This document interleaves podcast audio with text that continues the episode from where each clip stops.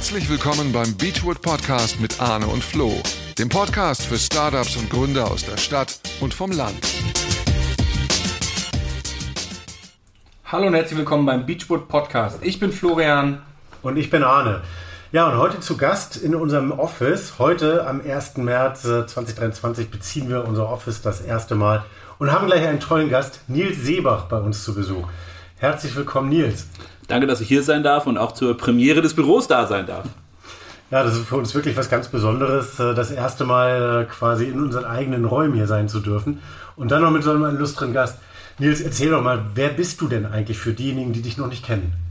Ähm, ja, gerne. Also erstmal bin ich Dorfjunge. Ich bin äh, in einem ganz kleinen Dorf ähm, groß geworden, bin da auch im sozusagen regionalen Zentrum das Dorf zur Schule gegangen, ähm, hatte dann die Chance in Amerika zu studieren, habe dort ähm, das erste Mal gelernt, dass man eigentlich Unternehmen gründen kann. Äh, in Babson College, die Entrepreneurship unterrichten, habe ich ähm, gleich im ersten Jahr ein Unternehmen mit den Mitschülern aufgebaut. Das war tatsächlich auch der Kurs, den man da belegt hat, war, dass man ein Unternehmen selber aufbaut. Die Schule fandet ein.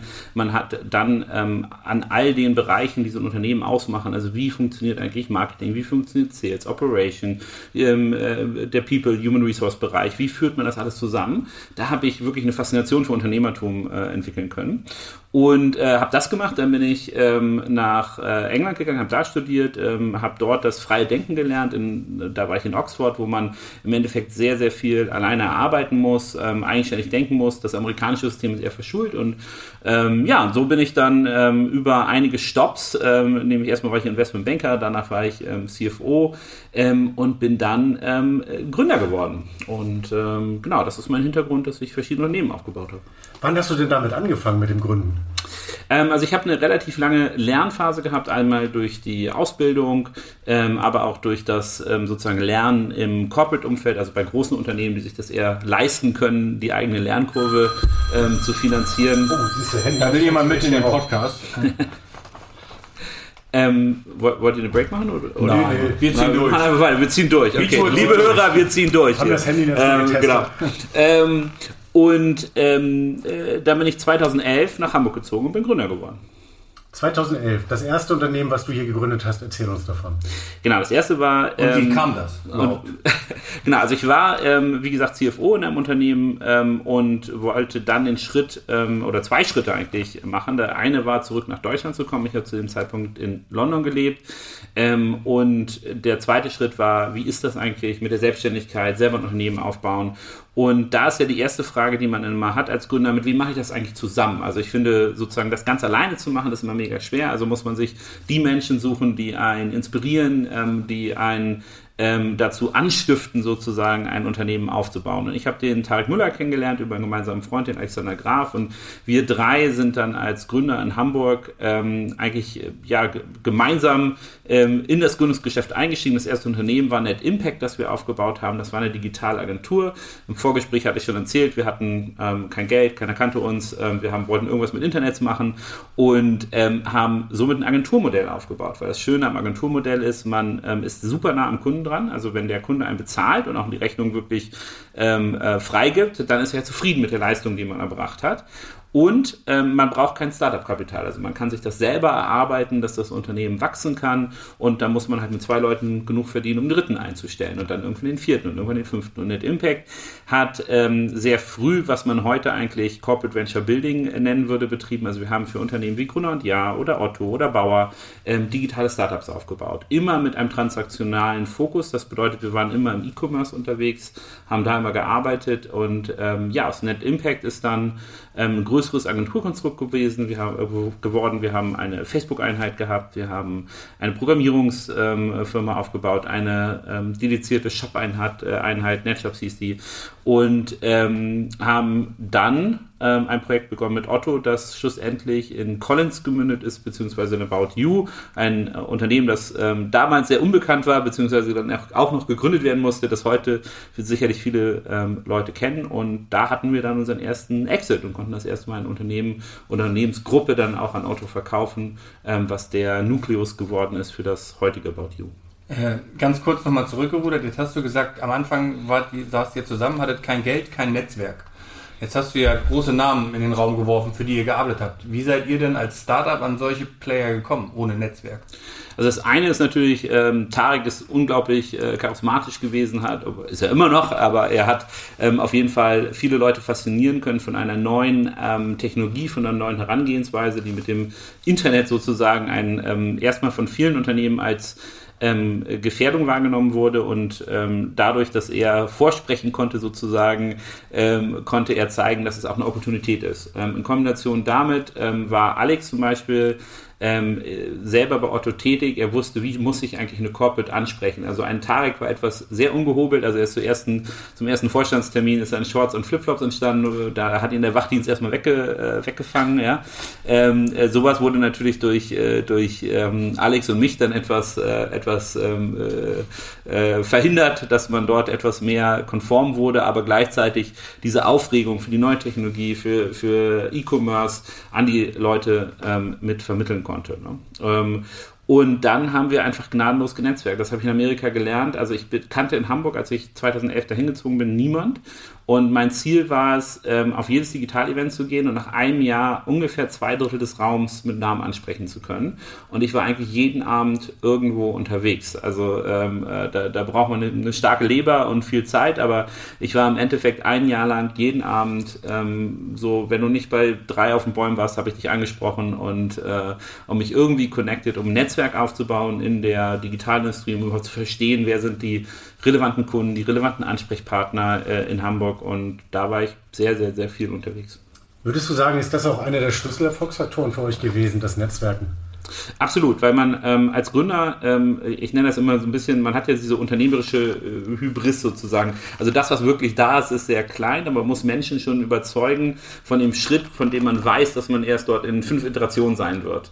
Das muss man ja verkaufen, ähm, das muss man ähm, zeigen, dass man, ähm, äh, dass man da sein kann, ja, jemand überzeugen davon, äh, an einen zu glauben. Und das gilt ja für Investoren, für Angestellte, für Kunden, eigentlich alle Leute, ja, den, äh, weiß nicht, äh, Ehefrau, ja, alle muss man überzeugen, dass das irgendwann mal was wird. Ja? Ähm, und äh, da ist dieses Netzwerk so wichtig, ähm, mit Menschen gut interagieren zu können und immer zu gucken, wie kann man eigentlich ähm, verschiedene Puzzleteile so zusammenfügen, dass da ein gesamtes Bild draus wird. Das ist eigentlich für mich auch das, was ein Unternehmer verkörpert. Also ein Unternehmer ist nicht äh, so, ähm, ähm, äh, der kann nicht alleine bestehen, sondern nur in einer Gruppe kann man, äh, kann man das vernünftig aufbauen. Das ist auch eine sehr organische Sache für mich, also als Unternehmer ähm, aktiv zu sein, vergleiche ich immer so, ähm, gerade mit Startups und jungen Unternehmen, finde ich, ist total analog zu Kindern zu haben. Ne? Also ein Säugling, den man so hat, der kann erstmal nichts, der braucht viel Taking Care, ja, und, äh, und je größer er wird ähm, äh, oder das Unternehmen wird, ähm, umso äh, professioneller wird es eigentlich auch. Ne? Okay. Sag mal, die Jungs, mit denen du damals gegründet hast, du hast ja noch ein paar andere Unternehmen gegründet. Vielleicht kannst du dazu auch noch ein bisschen was erzählen. Habt ihr das dann immer gemeinsam gemacht? Quasi wart ihr einmal so ein Dream Team und habt das dann immer weiter fortgeführt oder wie ist das gelaufen? Genau, ich würde sagen, ähm, Alex und Tarek sind schon so äh, äh, nach meiner Frau sozusagen die Menschen, äh, wo ich die härteste Due Diligence gemacht habe und wo ich ähm, äh, jetzt nach äh, mittlerweile 13 Jahren Beziehung sozusagen immer noch sehr, sehr glücklich drauf zurückblicke.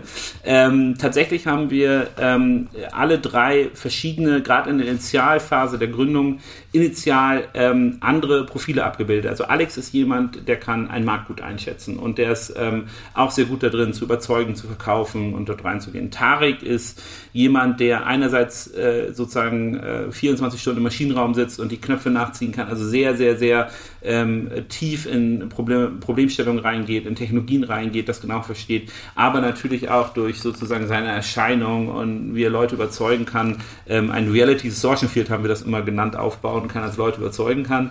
Ähm, und ich selber ähm, war immer der, der strukturiert hat, also der diese, diese ganze unternehmerische Energie in sozusagen Leitplanken packen konnte, die dann erlaubt haben, dass man skalieren kann. Um, plus, ich hatte durch eine, sozusagen durch diesen Investment-Banker-Hintergrund, durch Oxford, durch Babson, ähm, äh, ein starkes Investorennetzwerk und wusste auch, wie man mit Investoren ähm, reden muss und reden kann, um die zu überzeugen, dann schlussendlich zu investieren. Und so, dieses, diese Dreierkombi ist auch ein bis heute immer noch aktiv. Ähm, wir ähm, haben die Wald- und Wiese Holding äh, gemeinsam, über die wir investiert haben. Mittlerweile baut jeder von uns auch so seine eigenen Investmentstrukturen auf, ähm, aber wir sind trotzdem noch ähm, als, als Dreierteam unterwegs und investieren und ähm, sind da noch sehr happy, tauschen uns. Wir haben immer einmal im Jahr eine Offsite gemeinsam, wo wir uns äh, zu den gemeinsamen Themen austauschen und ansonsten haben wir eine WhatsApp-Gruppe, über die wir immer schreiben, was dann, dann alles so ansteht.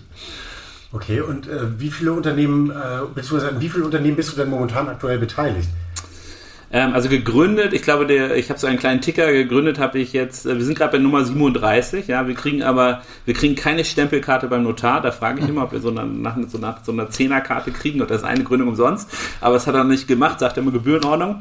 Ähm, aber tatsächlich ist das eine, eine, eine Anzahl, diese Unternehmen sind zum Teil noch im gemeinsamen Besitz von uns, zum Teil sind sie verkauft worden, ähm, aber wir hatten noch nie eine Insolvenz. Das ist ähm, auch eine Sache, die uns sehr freut, äh, wo wir die, die Chapeau. Keep Fingers crossed, ja, dass Ja. es ähm, so weitergeht, dass wir noch nie den Fall hatten, dass ein Unternehmen nicht funktioniert hätte. Gibt es, gibt es gewisse Kriterien, die ihr immer habt, so wenn ihr gründet, dass ihr sagt, das und das muss erfüllt sein? Ähm, wir müssen erstens den, äh, das Themenfeld genau verstehen. Also ganz oft oder eigentlich all unsere Gründungen kommen aus ähm, dem Anspruch oder der, dem, äh, aus dem Gespräch von mit Kunden. Also dass äh, wirklich uns Leute gesagt haben, ich habe das Problem, könnt ihr das lösen? Ähm, das ist der erste Punkt. Der zweite Punkt, jetzt wo wir nicht mehr ähm, bei diesen Unternehmen selber operativ aktiv sein können. Wir müssen die Gründer sehr genau kennen. Ähm, am liebsten, wenn die schon mal bei einem unserer Unternehmen mitgearbeitet haben, wenn wir die über einen längeren Zeitraum begleiten konnten. Also wenn A, das Vertrauensverhältnis da ist, aber wir auch genau wissen, was ist das eigentlich für eine äh, Person und wie kann man diese Person mit anderen Personen kombinieren. Weil, also ich finde immer, am erfolgreichsten sind immer Dreierteams und man muss genau gucken, dass man diese Dreierteams schon formen kann, weil ähm, die meisten Startups, die ich kenne, oder viele, die früh zerbrechen, die zerbrechen am Gründerkonflikt, ähm, weil die Leute nicht genau zusammengepasst haben, weil es dort irgendwelche Problematiken gab. Ähm, und deswegen ist sozusagen, nachdem wir eine Industrie, ein Problem, ein Unternehmen, das wir gründen wollen, gut verstehen, ist es immer die Frage, wer macht das? Und ähm, dann muss man gucken, dass man die richtigen Leute kombinieren kann. Jetzt hören uns ja sicherlich ganz viele junge Leute, die eine tolle Idee haben, aber in ihrem Kosmos vielleicht nicht die Leute, mit denen sie jetzt gründen würden. Ähm, hast du einen Tipp für die, wie die Nummer zwei und drei finden? Ja, also es war ja noch nie so einfach wie jetzt ähm, zu networken. Also ich sage das auch immer ähm, gerade Leuten, die, die jung sind und gründen wollen, egal was ihr eigentlich tut, ähm, ob ihr im Taumzüchterverein seid oder im Business-Netzwerk oder was auch immer, geht raus und lernt Leute kennen, redet mit denen, ähm, achtet darauf, dass ihr die auf LinkedIn verknüpft, weil man weiß ja gar nicht, ob man seinen Co-Gründer nicht vielleicht schon vor fünf Jahren getroffen hat, der dann äh, oder die dann rausgegangen ist, ganz spannende Erfahrungen gesammelt hat. Und dann kann man die wieder anpingen und sagen, guck mal hier, wir waren doch, wir hatten doch irgendwie die, die blaue Beauty beim Taubenflugwettbewerb, aber ich habe gesehen, du hast jetzt die die Erfahrung gesammelt, lass doch mal für einen Kaffee treffen. Ähm, dafür sind die, äh, die Netzwerke super gut und ähm, man muss sozusagen äh, den Zufall immer wieder durch die Tür treten. Ne? Und das bedeutet, man muss sich selber dort ähm, einbringen, ähm, Leute kennenlernen und dann wird man schon die richtigen Personen treffen. Es ist, also ich finde, es ist auch wieder analog, ähm, eigentlich so zu, zu, zu, zu einer Beziehung, zum Dating, ja. Also man muss äh, halt irgendwie feiern gehen, um jemanden kennenzulernen. Ne? Genauso ist es auch bei den Co-Gründern. Und endlich ist es ja vor allem wieder möglich. Ne? Also ich habe auch das Gefühl, in den letzten Wochen, teilweise nach drei Jahren, dreieinhalb Jahren, die ersten Netzwerkveranstaltungen wieder stattgefunden, die ersten Serien haben wieder begonnen. Und äh, ich, ich gebe dir total recht, es ist tatsächlich wieder relativ einfach und vor allem die Leute sind heiß und hungrig. Ähm, geht nach draußen, trefft Leute und das, äh, das, das geht im Kleinen wie im Großen. Ne? Das muss tatsächlich nicht nur in Berlin sein, sondern das kann man auch tatsächlich vor Ort. Selbst wenn ihr auf dem Land seid, wie wir jetzt hier gerade, also im schönen Buchholz. Hast du ein Lieblingsunternehmen von deinen 37? Sobald du das mich fragst, ob ich ein Lieblingskind habe. ähm, äh, ähm, äh, äh, nein, ich finde, also ich finde jedes ähm, der Unternehmen in sich ähm, äh, total faszinierend, ähm, vor allem zu beobachten, was der Moment, der mich in den Unternehmen am meisten fasziniert und äh, ein Lieblingsgefühl in mir auslöst, ähm, ist, wenn eine Eigendynamik entwickelt wird. Also wenn auf einmal ganz viele Sachen passieren, die ich selber gar nicht gesehen habe, angestoßen habe, die ähm, auch schlauer sind als das, was ich gemacht hätte. Ähm, das ist der Moment, wo ich äh, so äh, wirklich eine, eine Liebe für ein Unternehmen entwickle, weil man dann merkt, man hat eine Dynamik geschaffen, die über einen selber hinausgeht. Ähm, das ist für mich auch eine ganz wichtige sozusagen unternehmerische Fähigkeit, ein Unternehmen zu bauen, das nicht an der Person hängt, sondern das losgelöst davon ähm, Erfolge erzielen kann. Und ähm, dann merkt man immer so, dass aus dem kleinen Baby, das man mal gegründet hat, äh, so ein Young Professional geworden ist, ähm, der selber losrennen kann. Deswegen kein Lieblingsunternehmen. In jeder Phase sind die Unternehmen sozusagen ähm, special, ähm, aber ähm, äh, die, diese, dieser Punkt der Eigenständigkeit, den erreicht zu haben, dann weiß man, dass man als Gründer sozusagen so ein bisschen das erfüllt hat, was man ähm, eigentlich mhm. machen wollte. Hast du einen Tipp, äh, worauf man achten muss, um sein Unternehmen eigenständig zum Fliegen zu bringen? Ähm, wir fragen uns immer, äh, was passiert, wenn ich vom Bus umgefahren werde. Also diese klassische Frage, ähm, das muss man mit jedem immer mal durchspielen. Ein Unternehmen sollte nie von einer einzelnen Person ähm, abhängig sein. Ähm, und ähm, man muss sich immer fragen, ähm, oder was ich als Gründer gelernt habe, ist, dass man hat ja immer so, so sein, seine Pläne, aber das Leben kommt halt immer irgendwie ganz anders. Und darauf sollte man immer vorbereitet sein und das hinterfragen. Also wie kann das Unternehmen ohne mich funktionieren? Ähm, und wenn man das sich immer wieder fragt und dann mal, weiß nicht, im Sommerurlaub ausprobiert, drei Wochen lang das Handy auszumachen ähm, und dann fallen einem sozusagen, wenn man wiederkommt, zehn, Profi zehn Probleme vor die Füße, dann weiß man, okay, um den nächsten Schritt in die Eigenständigkeit zu schaffen, muss ich erstmal diese zehn Probleme lösen, die aufgetreten sind, als ich mal nicht da war. Und so kann man das eigentlich weiterentwickeln, dass man, äh, dass man gucken kann, ob man das von sich selber gelöst bekommt. Der zweite Punkt ist natürlich dann auch die richtigen äh, Talente zu, da, in das Unternehmen mit reinholen zu können, ähm, die ähm, das auch wirklich mit übernehmen können. Also wirklich mit Leuten, ähm, denen man vertrauen kann, aber die auch einen guten Job machen, ähm, die für sich zu gewinnen. Ja, mal 37 äh, Unternehmen, das, das äh, kann man glaube ich sagen, du bist Mehrfachgründer. Bist du gründungssüchtig? Meine, meine, Frau hat tatsächlich gesagt, ich sollte zu den, äh, also so bei jeder Gründung schlägt sie die Hände. Immer wenn ich mit Alex telefoniere, schimpft sie schon und sagt, nee, nee, nee, geh mal zu den anonymen Firmengründern, ja. Ähm, äh, nicht noch eins bitte. Ähm, aber tatsächlich, ich glaube, es, ähm, es gibt so viele Probleme, die man sieht, wo noch gegründet werden muss. Also so und äh, und der Punkt ist ja, wir, früher hatten wir ja, wir hatten ähm, wenn ich das durchziehen würde, bestimmt so an die 1000 Projektideen. Wir haben immer Sachen projektiert, wir hatten mal die größte arabischsprachige Mobilfunkgruppe. Also wir haben wirklich jeden Scheiß gemacht, den man sich vorstellen konnte, einfach um zu gucken, was ist eigentlich eine Idee, die sich verfängt. Und jetzt, wo ich ähm, einerseits mit E-Tribes sind wir eine Beratung, das bedeutet, ich sehe ja immer Leute mit Problemen, die auf mich zukommen. Und dafür, also mir fallen noch 10.000 Sachen ein, die ich gerne gründen würde, nur leider habe ich da nicht genug Zeit und ähm, wir haben auch gelernt, es ist nicht mehr schlau, mehrere Unternehmen parallel zu gründen. Ähm, äh, das kann ich als Learning geben, sondern immer nur one at a time und am besten immer alle sechs Monate ähm, äh, das sollte der Mindestabstand sein. Ähm, wenn man das näher ranlegt, dann hat man irgendwie nicht die, hat man nicht die, die notwendige Attention, ähm, das zu machen. Ähm, plus ist es ja auch einfacher geworden, jetzt für uns zu gründen. Uns kennen mehr Leute, man äh, kann einfacher an, an Finanzierungen kommen, ähm, Gründerteams kommen teilweise zu einem. Also das äh, ist für jemanden, der sozusagen addicted ist zum Gründen, äh, nicht gut, äh, äh, jetzt so ein Netzwerk zu haben, wo man dann auch dauernd angesprochen wird und Sachen machen kann. Aber eine One at a Time nur alle sechs Monate. Fließbandgründung. Ja. Genau. Ist, also was, was uns hier alle verbindet, ist die Liebe zum Land und das, das finde ich ja auch ganz spannend. Du bist jetzt ja nicht so ein, so ein, so ein klassischer Großstädter, hast trotzdem viele Gründungen. Wie, wie klappt das denn eigentlich? Du, du bist ja auch so ein richtiges Landei, wie wir hier auch und äh, sogar noch ein bisschen weiter draußen. Ne? Ja, ich, äh, wie gesagt, äh, in dem Dorf, wo ich wohne, wohnen auch nur 800 Leute und es ist geografisch genau zwischen, ähm, zwischen Hamburg und Bremen. Also noch ein Stück weiter draußen als, ähm, als Buchholz. Und ähm, für mich ist es, also schon vor der Pandemie fand ich es nicht besonders ähm, schlimm. Es war, wir hatten immer schon schnelles Internet. Jetzt während und nach der Pandemie ist es exzellent. Ich finde, es ist eigentlich völlig unabhängig von wo man wohnt. Ähm, und ähm, man kann ganz viel über Videokonferenzen, über schnelles Internet abwickeln. Ähm, äh, also ich finde, das, das hat sich sehr entkoppelt von dem, wo man wohnt, wo man hingeht. Und wir sind ja wieder beim, beim Anfangspunkt des Podcasts, nämlich dem Netzwerken. Ähm, ich habe eine, auch eine, eine, Studie gelesen, ich habe mich damit auch etwas akademisch auseinandergesetzt, was mit dem Landleben eigentlich auf sich hat. Und 60 Prozent der CEOs der Fortune 500 Firmen kommen aus kleinen Dörfern. Ähm, und ähm, äh, also wenn man erfolgreiche Manager sieht, die kommen ganz oft aus kleinen Dörfern. Ähm, und dann äh, habe ich ein Buch dazu gelesen, warum das eigentlich so ist. Und das äh, kommt daher, dass man das Netzwerken früh lernt. Also wenn ich bei mir im Dorf, wo ich groß geworden bin mit 400 Leuten, wenn ich da nicht gegrüßt hat, ne, dann kam irgendeiner aus dem Dorf zu mir oder zu meinen Eltern und hat gesagt, guck mal, der hat nicht gegrüßt hier. Was was ist mit dem los? Ne? Wie ist der denn erzogen? Ähm, also man musste schon, also in der Stadt kann man anonym sein, am Land nie. Äh, man muss in dem Dorf immer netzwerken, man muss irgendeine Position vertreten, man muss zumindest gelernt haben, vernünftig zu grüßen, ähm, so, sonst ist man in Trouble. Und ähm, dieses dieses frühe Netzwerken in der dörflichen Gemeinschaft ähm, äh, wurde da in dem Buch tatsächlich als Haupterfolgsfaktor für äh, Manager genannt. Ähm, und ich glaube, das für Gründer auch war, dass man, ähm, dass man das lernen muss. Wir haben ja noch Schützenvereine, ähm, Freiwillige Feuerwehr, ja, also Fußball, also Fußball, alles. Kommt ja. Es ist ja Netzwerken, alles. Also Netzwerken kann man hier gut trainieren. Also Landleben macht schlau, hört gut zu. Das äh, äh wird eine Menge CEOs hier gerade wieder geben.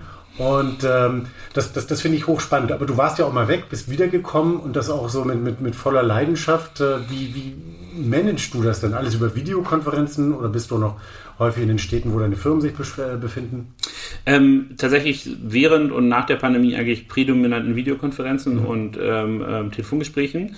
Ähm, ich bin vielleicht einmal die Woche im Büro oder irgendwo unterwegs. Ähm, ansonsten bin ich ähm, komplett zu Hause ähm, und arbeite von dort. Ähm, das ist äh, durch die Pandemie deutlich einfacher geworden.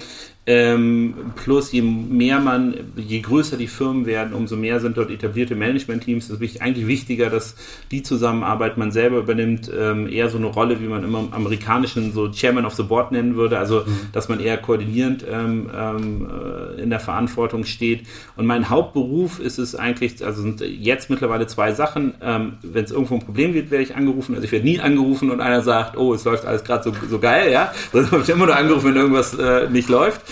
Ähm, und der zweite Punkt ist es ja für mich zu identifizieren, ähm, wo sitzen die richtigen Menschen für den richtigen Job? Also wie kann man ähm, ähm, dafür sorgen, dass immer die richtigen Leute am richtigen Platz sind oder die Menschen dahin entwickeln, dass sie dann an dem richtigen Platz sitzen ähm, oder neue Talente für sich zu gewinnen, um das eigentlich machen zu können. Und das ist, glaube ich, eine der Hauptaufgaben, wenn die Firmen größer werden. Ähm, äh, da kann man ja gar nicht mehr operativ wirklich was machen. Also in vielen der größeren Unternehmen, die wir haben, ähm, was sollte ich denn da tun? Also da hätte ich, also da habe ich weder die Expertise, die fachliche dazu, noch irgendwas anderes, um wirklich operativ tief reinzugehen rauszugehen und, äh, und irgendwas zu verändern. Aber was ich machen kann, ist zu schauen, ähm, sind die, äh, funktionieren die Führungsstrukturen, ist man im richtigen Markt aktiv. Und eine, eine dritte Sache, die ich jetzt während der Pandemie gelernt habe, ist, wenn man operativ tätig ist in den Unternehmen, kommt man gar nicht zum Nachdenken. Also man kann nicht denken. Ähm, und ähm, äh, ich bin, bin Jäger, bin oft draußen auf dem Hochsitz und denke einfach mal nach. Ähm, und das tut man heutzutage viel zu wenig, weil immer prasselt ja irgendetwas auf einen ein, sei es das Handy, sei es die, das Privatleben, irgendwas kommt immer auf einen zu. Und ähm, tatsächlich verbringe ich, und das hört sich lustig an, jetzt viel mehr Zeit mit Denken, als ich vorher, als ich operativ eingebunden war, ähm, eigentlich äh, machen konnte. Und, äh, und ich bilde mir ein, dass das gelegentlich hilft, auch in den Unternehmen ähm, die richtigen Entscheidungen zu treffen, ähm, weil es einen gibt, der sozusagen von außen ein bisschen nachdenken kann. Das, das äh, hört sich auf jeden Fall spannend und äh, glaube ich auch ganz richtig an. Wenn du mal, ähm, du hattest gerade gesagt, äh, Pandemie, Findest du, dass das Gründen nach der Pandemie anders ist als vor der Pandemie? Hat sich da viel verändert? Ähm, es gibt natürlich bestimmte Mikrofaktoren, die sich komplett geändert haben. Also ähm, durch die, äh, den Dip in den Bewertungen, also dadurch, dass die ganzen Tech-Firmen weniger Geld da sind, dass viel weniger Geld am Markt ist, hat man im Moment eigentlich eine, ein Problem damit, ähm, äh, Funding zu bekommen. Es war ja so, dass in den während der Pandemie und in drei Jahren davor, da konnte man ja in, in sozusagen in jedem Berliner Café äh, 10 Millionen Startup-Funding äh, einfach so einsammeln. Also es war, ja. war ja, also da wurden ja auch wirklich schwachsinnige Geschäftsmodelle äh, mit sehr, sehr viel Geld ähm, ähm, ausgestattet. Ne? Also zum Beispiel diese Quick-Commerce-Sachen, äh, äh, irgendwie so äh, überteuerte Avocados an reiche Großstädter in 10 Minuten liefern. Ähm, das fand ich war nie eine besonders gute äh, Business-Idee, aber es war ja Milliardenwert, äh, der, das da reingekommen ist. Das ist, hat sich zurzeit drastisch geändert. Der Markt ist eingefroren. Ähm, das bringt für mich jetzt wahrscheinlich viel stärkere Unternehmen hervor, die viel näher darüber nachdenken müssen, ähm, was ist eigentlich der Kundenwunsch und wie kriege ich den Kunden dafür zu zahlen. Also Gründen hat sich verändert, es ist nicht einfacher oder schwieriger geworden als vorher, aber die Art, wie man gründen kann, ähm, ist, äh, wird bessere Gründer hervorbringen, weil wir ein bisschen sehr dem Berliner Modell verfallen sind. Also ich fand in Deutschland äh, dieses Berliner Modell sozusagen Geld ausgeben kann halt auch jeder Idiot. Ja, also das ist sozusagen relativ einfach. Ja. Ich fahren dürfen. ähm, Aber äh, Geld verdienen ist deutlich schwieriger und durch dieses veränderte Funding-Umfeld ähm, ist dieses Geldverdienen wieder in den Vordergrund gerückt und das war, das, das wurde aus den Augen verloren, dass das ziemlich wichtig ist als Unternehmer ähm, und das wieder reinzurücken, finde ich, ist eine richtig gute Idee. Aber Gründen ist eigentlich immer ein, äh, es ist immer für mich gleichbleibend hart oder schwer ähm, äh, oder einfach. Ähm, nur die äußeren Faktoren ändern sich immer mal. Man muss gucken, in welche Richtung kann es gehen. Ich habe auch das Gefühl, dass das Gründen hier auf dem Land äh, auf jeden Fall Zukunft hat. Und die meisten Gründer, die ich hier so kennengelernt habe, die sind ohnehin ziemlich dicht am Geld verdienen. Also die meisten äh, sind hier draußen, die ich so kennengelernt hatte, auch während des, des Umbaus natürlich so Handwerker gewesen. Die haben alle schon immer Geld verdient. Aber so insgesamt habe ich auch das Gefühl, dass hier draußen auf dem Land ähm, die Stimmung äh, tendenziell mehr in Richtung Geld verdienen geht. Hast du noch mal ein, ein oder zwei Tipps für unsere Gründer speziell vom Land? Ähm, speziell vom Land ist es, ähm, glaube ich, ähm, cater to your strengths, also versuche herauszufinden, was man ähm, hier vielleicht effizienter oder interessanter ähm, aufbauen kann. Also zum Beispiel bei im Nachbardorf von, von meinem Dorf äh, ist äh, eine der, der Europa größten ähm, Edelpilzfarmen, die sozusagen Pilze aufziehen. Das ist ein Geschäftsmodell, dafür brauche ich relativ viel Energie, aber auch Platz. aber die Vertriebswege kann man durchaus schneller digitalisieren. Also die vertreiben jetzt mittlerweile ihre Produkte, glaube glaube ich, in, in, wirklich in ganz Europa sehr effizient. Ähm, äh, das bedeutet, es gibt auf dem Land bestimmte Nischen, die man sich anschauen kann, die ähm, gerade wenn es um Herstellung geht, um Produktion geht, ähm, wenn ich das kombiniere mit einem effizienten ähm, Vertriebsweg, ähm, dann kann man total spannende Geschäftsmodelle aufbauen. Wir hatten ja ähm, ähm, Local Gourmet, da haben Alex und ich haben uns haben 150 Kühe gehört und wir haben diese Kühe über ein Direktvertriebsmodell ähm, sozusagen in einer Kochbox verkauft. Ähm, ich war sogar mal Kunde bei euch. Ja, so, siehst ja. du, also das, ja. das, das, war ja. auch so ein, das war auch so ein Landmodell. Wir hatten uns überlegt, Mensch, äh, Alex äh, äh, Schwiegervater ähm, ist, ist, Tierarzt, die haben viele Weiden, äh, lassen einfach Kühe rausstellen und wenn sich dann genug Leute finden, dass man, äh, dass man die Kuh schachten, dann schachten wir genau. die Kuh. Und, ähm, und dann gibt's äh, einen Querschnitt durch die Kuh, also man muss kochen können, um das zu haben. Also man, man kriegt Rouladen, Braten, genau, man kriegt sozusagen das, was man, was, was früher, also was bei uns auf dem Dorf total üblich ist. Ich weiß ja selber bei mir im Dorf, ähm, da stehen da hinten die Galloway-Rinder und wenn eins von den Reifs geht zum Bauern und sagt, du, wenn ihr die schlachtet, hier ist mein Wäschekorb, bitte bring mir das vorbei. Und äh, dann, äh, und, und unsere Hauptzielgruppe waren tatsächlich so Omas, die in der Stadt gewohnt haben, die das von früher aus dem Dorf noch kannten, dass sie so ihr Fleisch einkaufen konnten. Äh, völlig andere Qualität, also viel, viel bessere Qualität.